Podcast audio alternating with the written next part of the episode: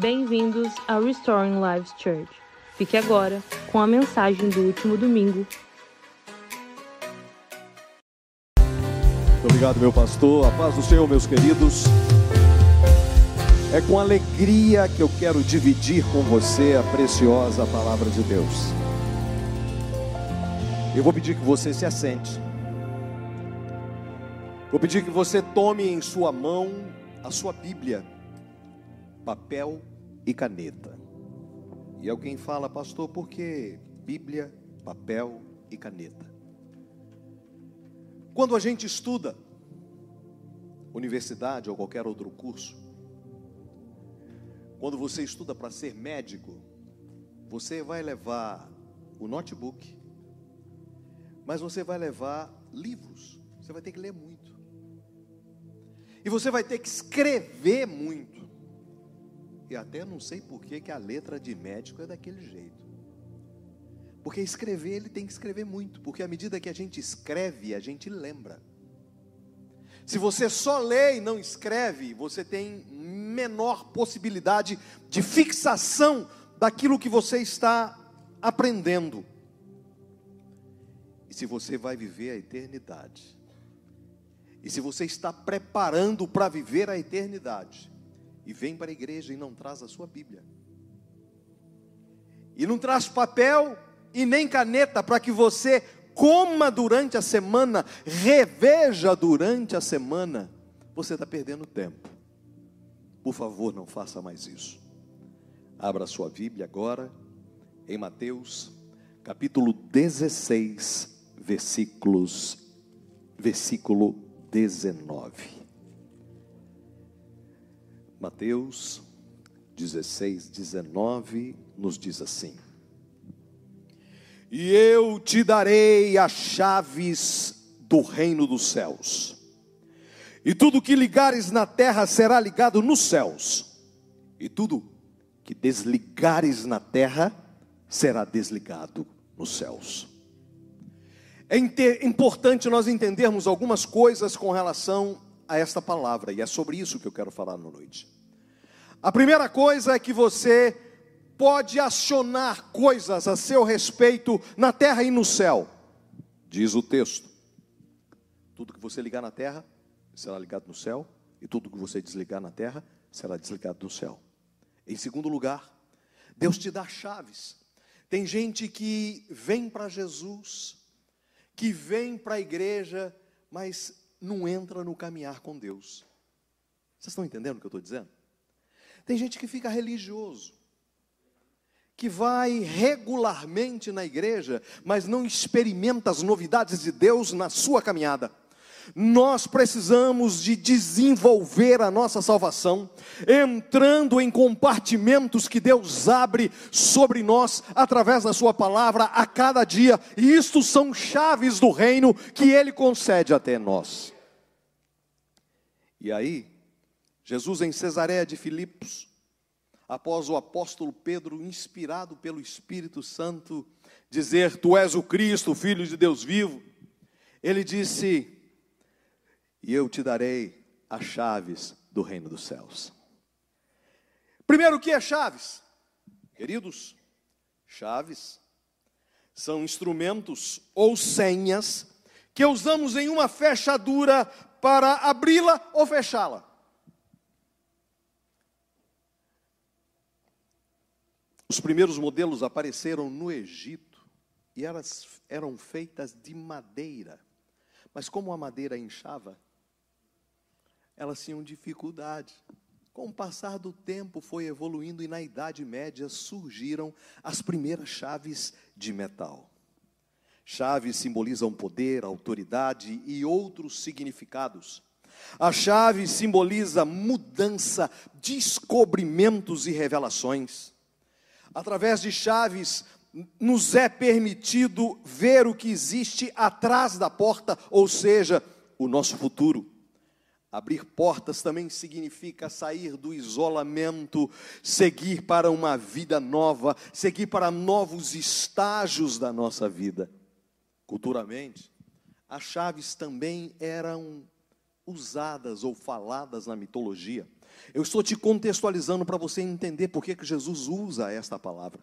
Na mitologia grega, ela era atribuída a Hades, o filho de Cronos, o deus dos submundos e dos mortos.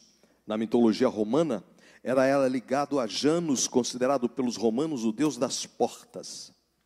Jesus então fala algo àquele povo que estava acostumado. E nós não colocamos chaves, senhores e senhoras, nas mãos de quem não confiamos. Se você se possui chaves, significa que você tem poder sobre algo ou sobre pessoas. E Jesus tem confiado a nós, a igreja, as chaves do reino. E nesta noite eu quero mencionar para você algumas delas. Só que antes de entrarmos em chave, nós vamos falar de outra coisa importante ligada ao texto. Nós falamos que ela pode ser ligada na terra e no céu. Nós falamos o que são chaves, mas agora é importante a gente entender o que é reino dos céus ou reino de Deus. É a mesma coisa. Traduções diferentes. Mateus fala reino dos céus porque o povo tinha muita dificuldade. Ele falava diretamente aos judeus. E os judeus, quando alguém falava Deus, quando alguém escrevia Deus, ele tinha que trocar de pena, tomar banho, trocar de roupa. Então ele usa chave do reino dos céus, como poderia ser chaves do reino de Deus. Que reino é esse? O reino de Deus fala de autoridade fala de reinado, fala que ele é eterno, porém, ele é presente e futuro. Quando nós entregamos a nossa vida ao Senhor Jesus, nós estamos acionando a primeira chave do reino. É a chave que me dá acesso a entrar. Aliás, eu quero falar sobre essa chave. A primeira chave é a chave da evangelização. Mateus 16, 15 nos diz assim: E disse-lhes Jesus: Ide por todo o mundo e pregar o evangelho a toda. Isto é a grande comissão. Só que para alguns, pastor Marcos, tem sido a grande omissão.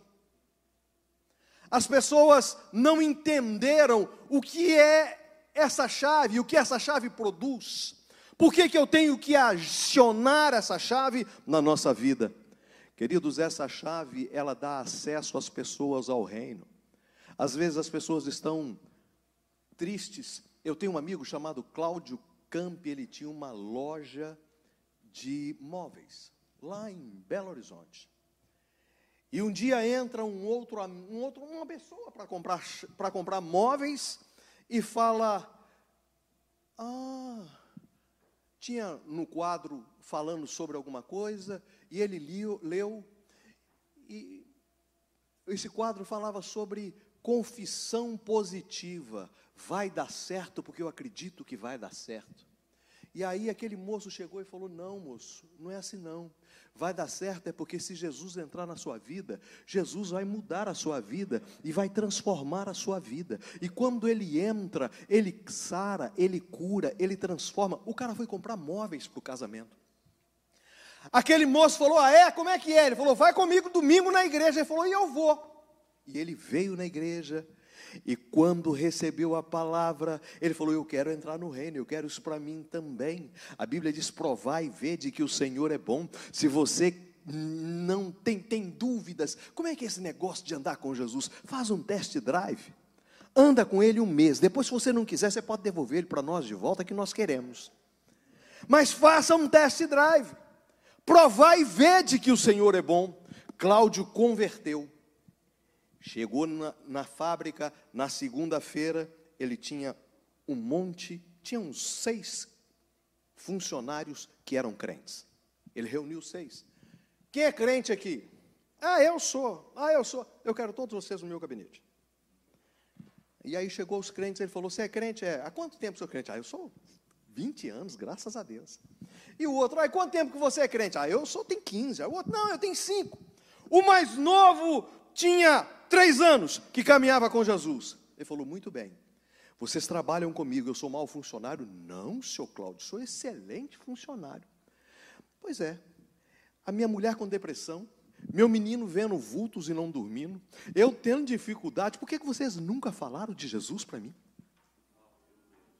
Eu estou chamando vocês aqui para perguntar se vocês têm alguma coisa contra mim, porque se o Evangelho é boas novas, se o Evangelho é poder que transforma, por que, que vocês não deram um toque, não acenderam uma centelha de Jesus sobre mim? E eles ficaram tristes, e Cláudio falou: Olha, a partir de agora, vocês vão chegar na empresa às sete horas, não é mais oito. E para o sindicato não achar ruim, eu vou pagar a hora extra. E sabe para que vocês vão chegar às sete horas? Porque de sete a oito, todos os meus funcionários vão estudar a Bíblia comigo. Isso durou só seis meses. Pastor, por que, que durou seis meses? Depois de seis meses ele fechou a fábrica, fechou tudo e foi servir a Jesus. Hoje ele é pastor. Queridos, a responsabilidade é minha, a responsabilidade é sua, e a responsabilidade é minha, é sua de falar, não de convencer. Quem convence é o Espírito Santo.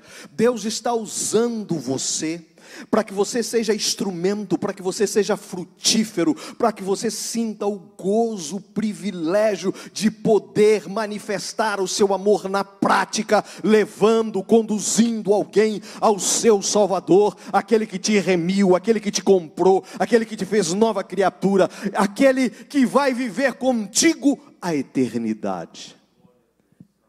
Pastor, mas é, é, eu tenho dificuldade para fazer. E eu vou dizer para você, Basta apenas ter desejo, Deus vai abrir as oportunidades. Pastor, e se eu não fizer? Bom, se não fizer, eu tenho uma notícia que está lá em Ezequiel capítulo 33, verso 8. Você pode anotar para estudar durante a semana que diz assim: Se tu não falares para desviar o ímpio do seu caminho, morrerá esse ímpio na sua iniquidade mas o seu sangue eu demandarei das tuas mãos.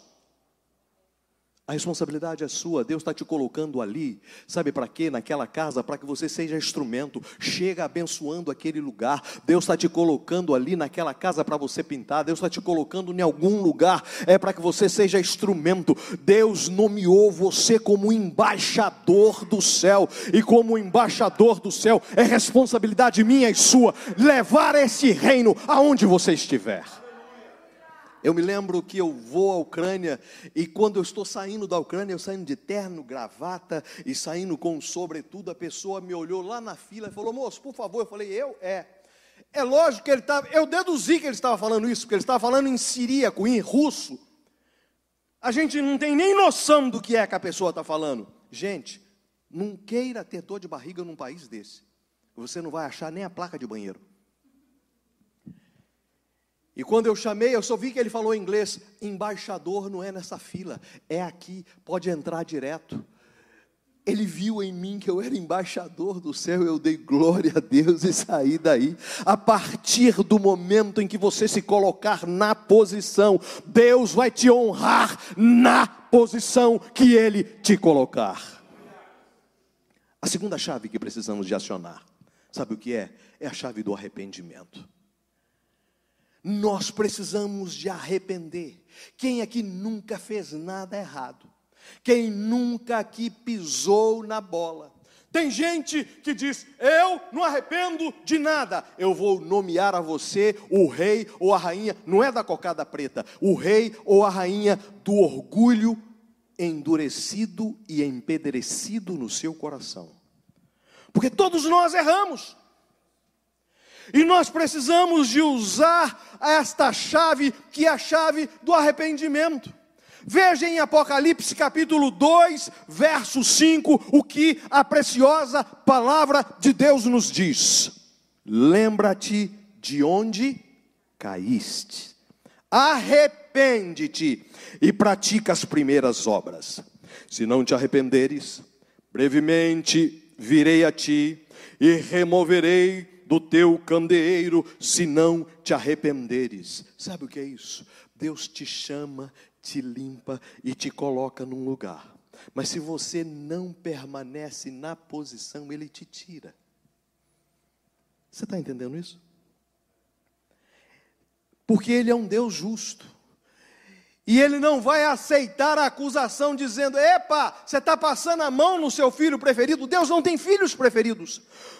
Aquele que faz de acordo com a vontade do Pai, é galardoado por Ele, é abençoado por Ele.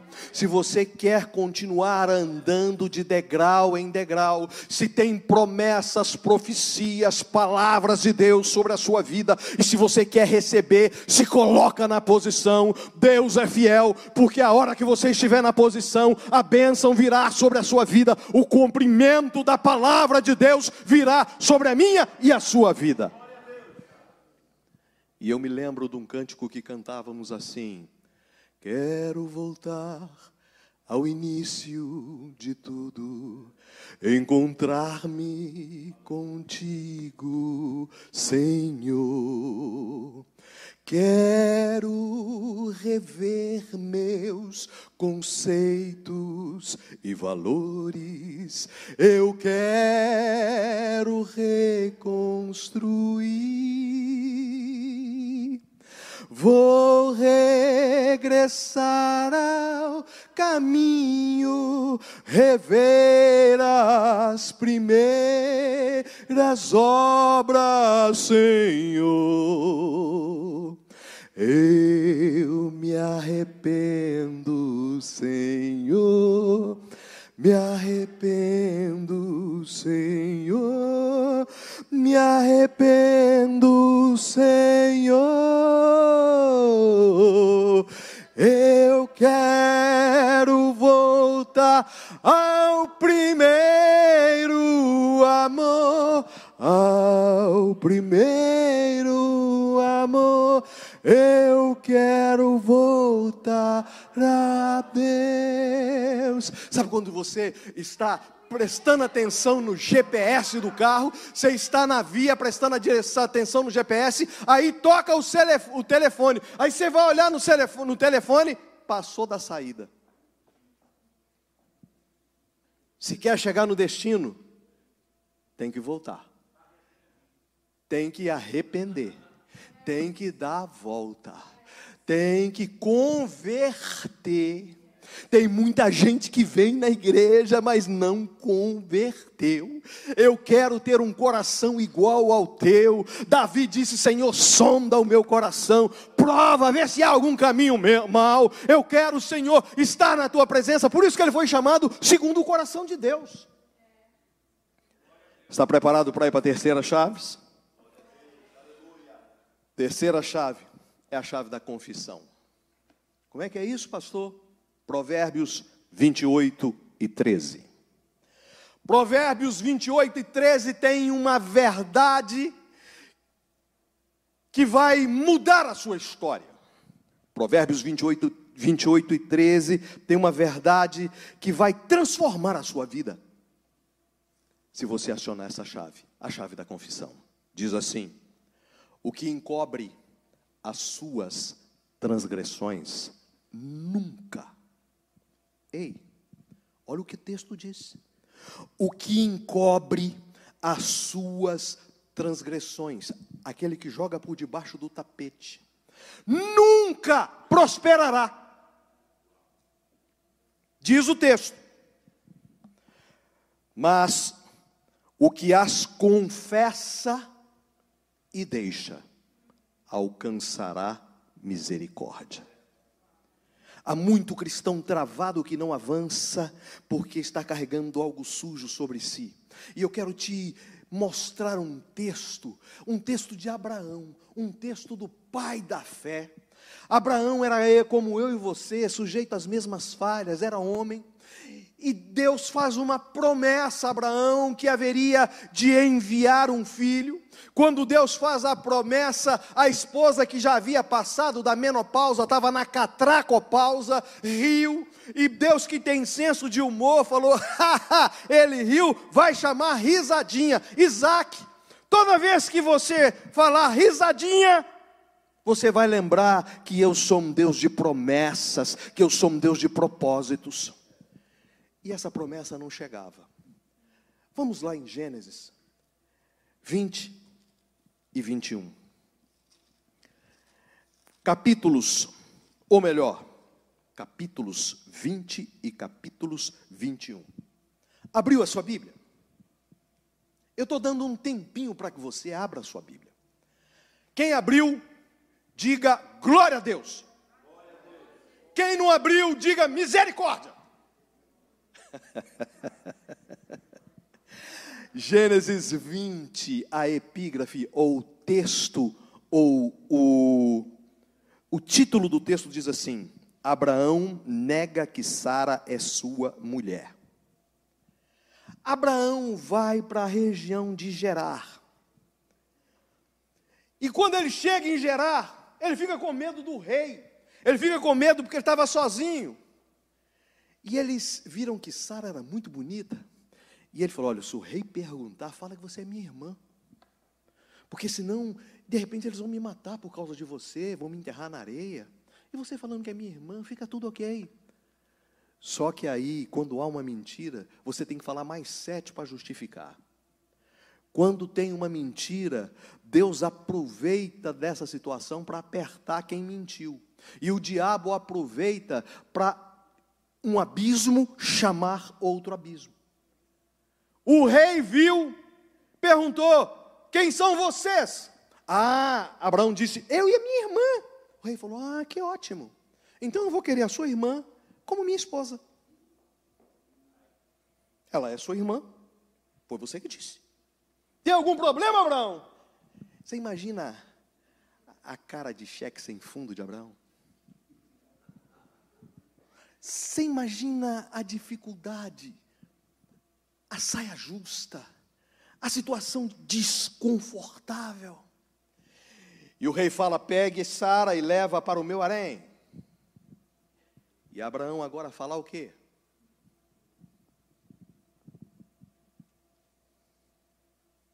Passa-se os dias, Sara está sendo preparada para deitar com o rei. Passa-se os dias, Deus resolve entrar na história. Tem situações que eu e você não podemos fazer, mas Deus entra na história.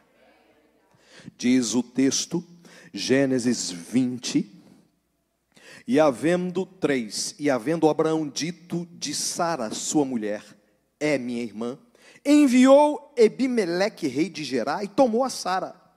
Três, Deus, porém, veio a Ebimeleque em sonho à noite e disse-lhes: Eis que morto és, por causa da mulher que tomastes, porque esta é casada com marido.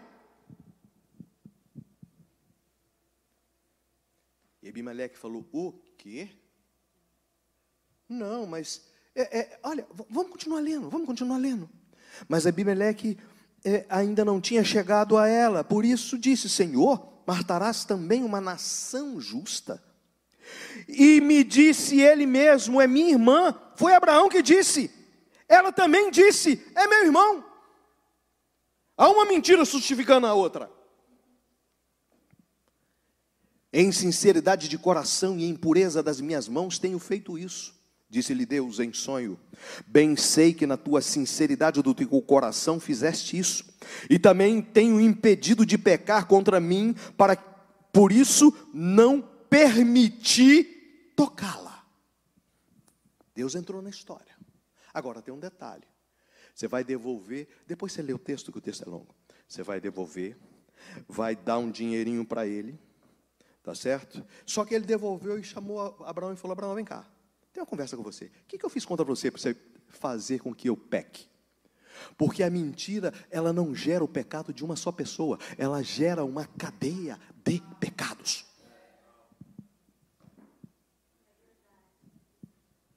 Por que eu fiz isso? E olha o que aconteceu. Vamos lá, Gênesis 20, 18. A partir do momento em que isso aconteceu, travou o reino de Ebimeleque. E sabe o que aconteceu? Não nascia mais criança. Porque o Senhor havia fechado totalmente as madres da casa de Ebimeleque por causa de Sara, mulher de Abraão. bênçãos travadas, bênçãos retidas por causa da mentira. E só há um caminho: aquele que confessa e deixa alcançará misericórdia. Deus tem um propósito, um projeto, Deus tem bênção sem medida sobre a sua vida, mas Deus não quer que o acusador fale: como é que você vai abençoar quem anda em iniquidade?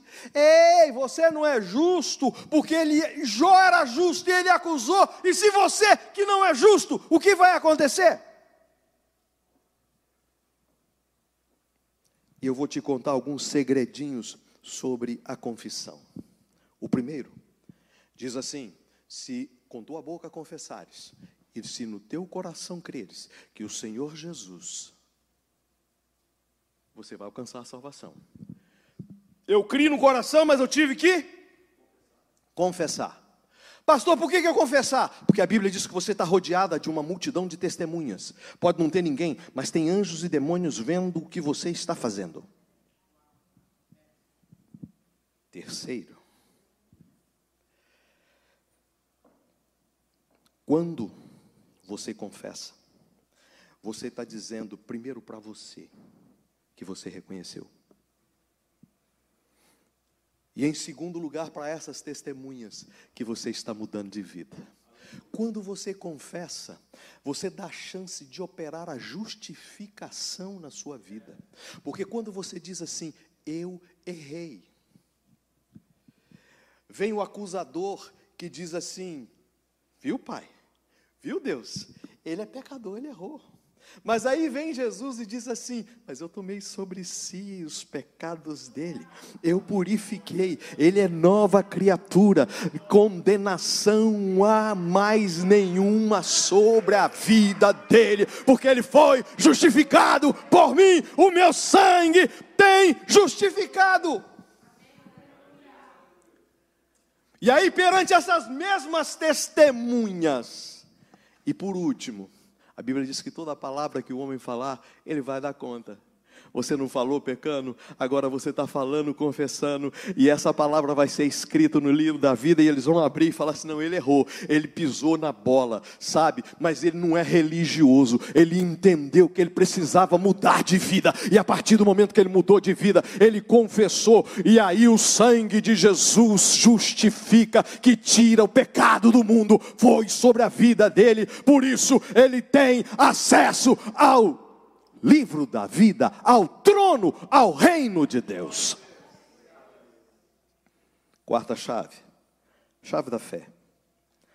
Hebreus 11 e 6 diz: Ora, sem fé é impossível agradar a Deus. Alguns anos atrás eu assisti um filme do Indiana Jones, eu não sei qual que é, porque eram vários filmes.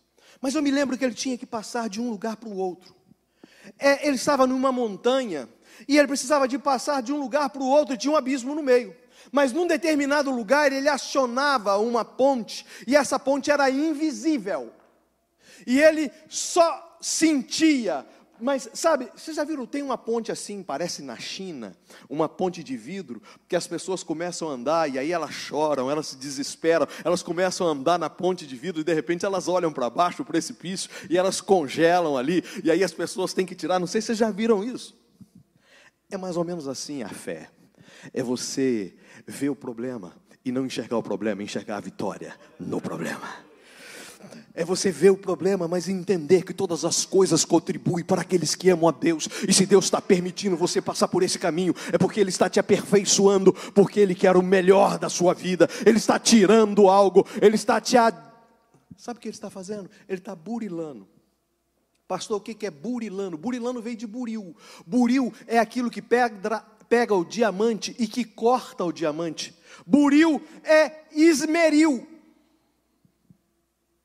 Ele está tirando as impurezas. E às vezes vai doer. mas deixa ele agir, porque ele é aquele que sabe que você vai brilhar, brilhar não por você, sabe? Porque a gente não brilha, não é por conta da gente. O diamante não brilha por si próprio, o diamante brilha porque a luz é refletida nele. Quando a luz de Cristo for refletida na minha e na sua vida, aí sim nós brilharemos na presença dele. O inimigo quer roubar a sua fé. E por isso ele vai fazer cara feia, igual na luta de MMA ou de boxe. Na apresentação, um faz uma cara mais feia para o outro.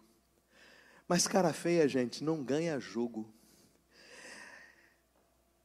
Às vezes um fala mais do que o outro.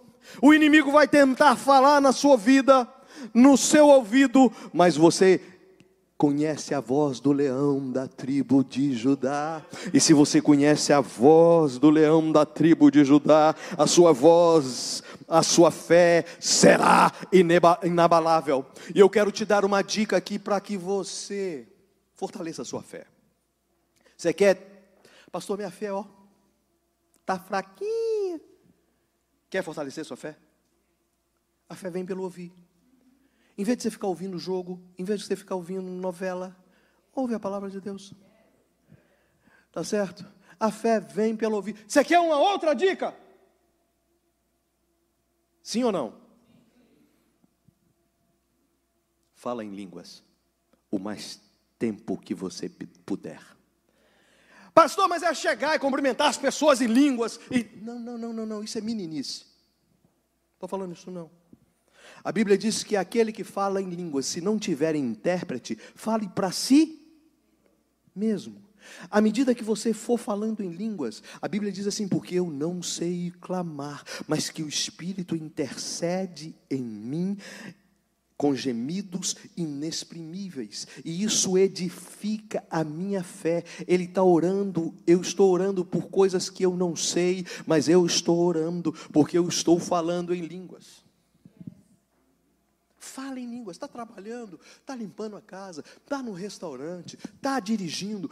Línguas, vai falando em línguas, vai liberando, vai falando e você vai fortalecendo. Essa semana eu mandei para o Paulo um vídeo que impactou a minha vida e eu quero impactar a sua. Diz que havia um pregador aqui nos Estados Unidos, alguns anos atrás, que esse moço, Deus chama ele e ele foi tão profundamente tocado por Deus que ele falou, chamou a mulher e falou: Olha, Deus está me chamando. Se a gente for morar debaixo da ponte, você vai comigo? A mulher falou: Estou dentro. E ele foi no emprego e cancelou o emprego dele. Só que depois que ele cancelou o emprego dele, ele viu que não tinha nada para fazer. Aí ele falou: Ah, já sei. Se Deus está me chamando, eu trabalhava oito horas. Então, para mim ficar orando, oito horas. E ele começou a orar oito horas.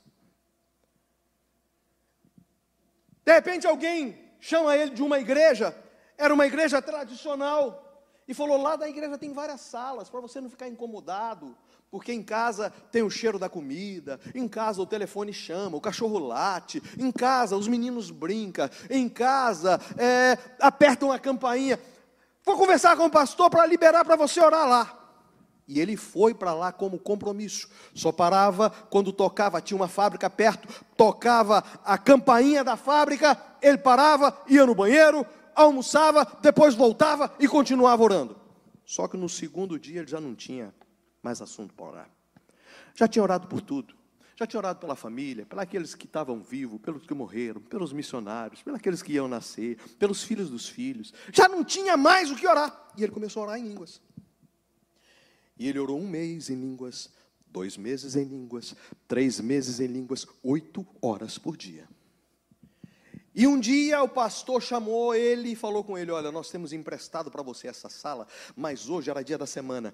Tem um pastor de fora, muito famoso, que está passando por essa cidade, e ele vai ministrar aqui. E eu gostaria que você para pagar o aluguel, enchesse a sala, porque durante a semana é pouca gente, e eu fico assim, ele é muito famoso, eu fico meio sem jeito, eu queria que tivesse cheio. Ele falou, beleza.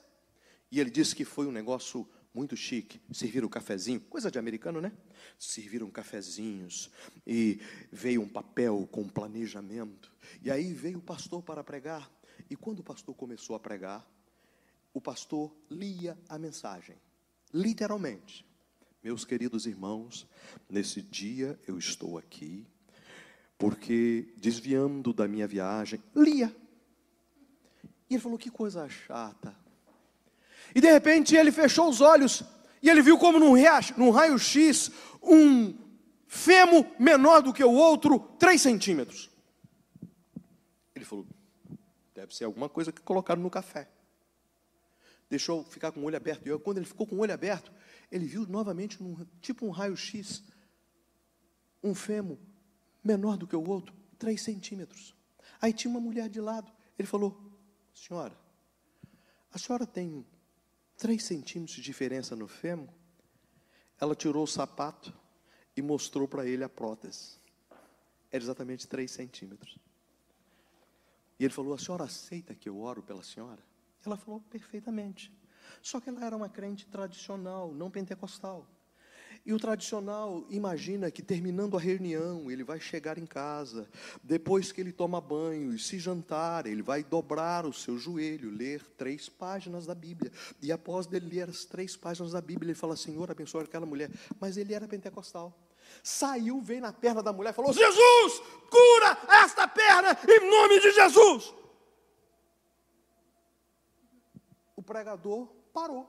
Ele estava lendo a mensagem, parou todo mundo virou para trás para ver o que estava acontecendo. E a perna da mulher foi fazendo assim. Tuf, chegou no lugar. E quando chegou no lugar, ela saiu correndo por dentro da igreja. Todo mundo conhecia ela porque era um problema antigo. E ela saiu correndo para cima e para baixo, para cima e para baixo e falou: Ô oh, gente, vocês têm algum problema? Olha, esse moço vai orar por vocês. Esse... Acabou a conferência do pastor que estava pregando, falando, e virou a conferência desse moço, que ele orou por todo mundo. Assim começou o ministério dele. E Deus fazia coisas maravilhosas na vida dele. E aí um dia ele falando: Vocês querem o que eu tenho?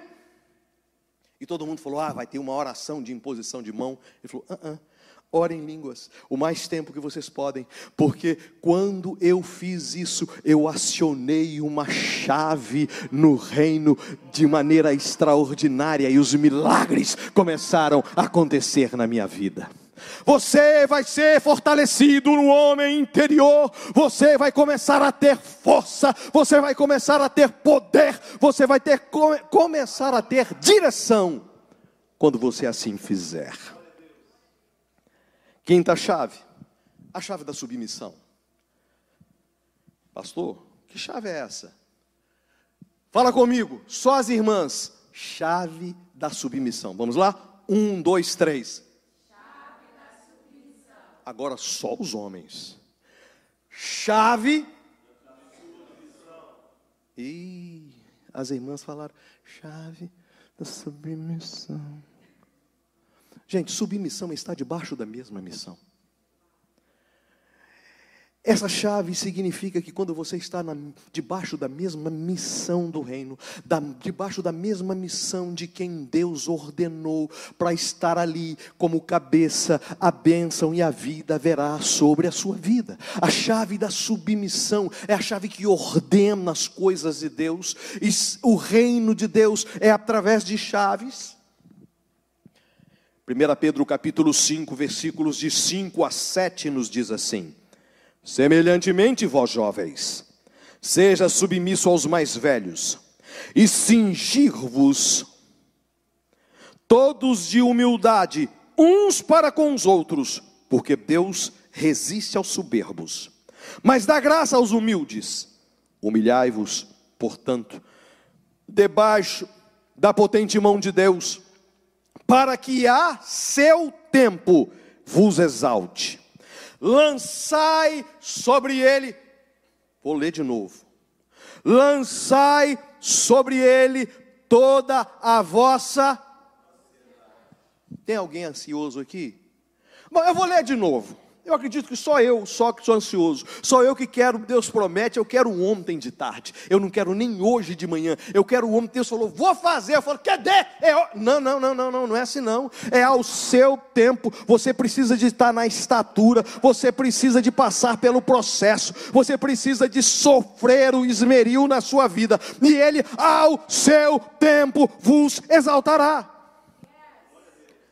Lançai sobre ele toda a vossa ansiedade, porque ele tem cuidado de vós. Submissão é o esmeril do caráter, submissão é o, é o, teste da mansidão, e os mansos herdarão a terra. Submissão é a marca da ovelha. Bode não submete, mas ovelha submete, porque a ovelha ouve a voz do seu pastor e reconhece a voz do seu pastor que foi estabelecido pelo sumo pastor sobre a vida dele. Submissão é o preço que o Senhor cobra para tocar a nossa causa. Você tem uma causa, você tem uma demanda, seja submisso ao Senhor, Ele vai tocar. E olha, eu vou te dizer uma coisinha: Ele é o advogado dos advogados, Ele nunca perdeu uma só causa. Sexta chave, a chave da esperança. Pastor, que chave da esperança, o que, que é isso? Eu sei da. Eu via muito Silvio Santos no Brasil, pastor. Eu via a porta da esperança. Ah. Jeremias 17, 7 diz assim: Bem-aventurado o homem que confia no Senhor e cuja esperança é o Senhor. Você vai confiar, mas a sua esperança tem que estar ancorada no Senhor. Sem esperança, os times param de ganhar. Sem esperança, os moribundos morrem, os que estão nos hospitais entrega os pontos, os prisioneiros de guerra sucumbe, sucumbe, mas se você tem esperança, a sua esperança vai ser renovada pelo Senhor, porque há esperança pela árvore, mesmo ela estando esturricada secada, ao cheiro das águas brotará e dará os seus frutos. Pode ter morrido, pode ter acabado, mas se a sua esperança está ancorada em Deus, Deus fará o milagre acontecer. E por último, a chave do louvor. Eu preciso da chave do louvor, sabe por quê? Quem já pisou no santo dos santos. Ah, eu preciso da chave do louvor, queridos. Ah, queridos, eu preciso da chave do louvor, porque Deus habita no meio dos louvores. Ah, querubins 24 horas durante todo o tempo adorando o nome do Senhor, e eu preciso de acionar a chave do louvor. Em segundo lugar, porque o louvor purifica. Lembra que Saul estava doidão? Saul estava doidão, porque entrava um espírito mal na vida de Saul. Você pensa que no reino não tinha alguém para trazer peraí, eu vou trazer uma pedra mágica. Ah, peraí que eu vou trazer um incenso. Não resolvia. Mas quando Davi chegava, pegava a sua harpa e começava assim: em adoração, eu me rendo a ti. Ah, queridos, não há espírito maligno que fica. Se você quer purificar a sua casa, não acenda incenso, acenda a adoração. Se você quer purificar a sua vida. Acione a adoração continuamente na sua vida. O louvor santifica e liberta. Eu tenho uma experiência pessoal para contar com você sobre o louvor. O meu tempo está acabando. Me chamaram alguns anos atrás para orar por uma pessoa endemoniada. Entramos em campanha, ficamos 15 dias em oração e em jejum. Chamei meus companheiros e fomos lá. Era numa igreja. Trouxeram endemoniado. Colocaram endemoniado. E nós começamos a batalha. Sai em nome de Jesus. O demônio falou: Eu não. Sai em nome de Jesus. Eu não. Sai uma hora, uma hora e meia. E nós estávamos cansados. E de repente nós sentamos. E Deus me deu a senha. Senha significa chave. E eu virei para aquele endemoniado e falei com ele assim: Sabia de uma coisa? Do jeito que eu estou falando com você. Nós adoramos o Senhor. O Senhor é o amado da minha vida. O Senhor é a minha esperança. O Senhor é meu tudo. O Senhor é minha alegria. O Senhor é meu cântico. O Senhor é o meu amado. Sem Ele eu não sou nada. De repente aquele demônio falou assim: tá me queimando! E saiu. Queridos, nós precisamos de entender que o diabo fará tudo para calar os seus lábios, para fechar as suas, a sua boca, mas você vai adorar mesmo na hora da dificuldade. Você vai dizer: Eu te adoro, Senhor. Lá em Gênesis capítulo 22, 5, Deus fala com Abraão: Me dá Isaac. Ele leva Isaac, fala com os moços: Vocês vão ficar aqui eu e o menino, vamos subir e vamos adorar a Deus. E depois que nós adorarmos a Deus, nós tornaremos a voz. Sabe por que ele estava falando isso? Porque ele sabia que quem adora não morre. Aleluia! Se você adorar, você não vai morrer. Se você adorar, você vai triunfar. Se você adorar, Deus vai fazer o extraordinário acontecer na sua vida. Por isso, acione as chaves. Acione a chave da evangelização, do arrependimento, da confissão, da fé, da submissão, da esperança e da adoração.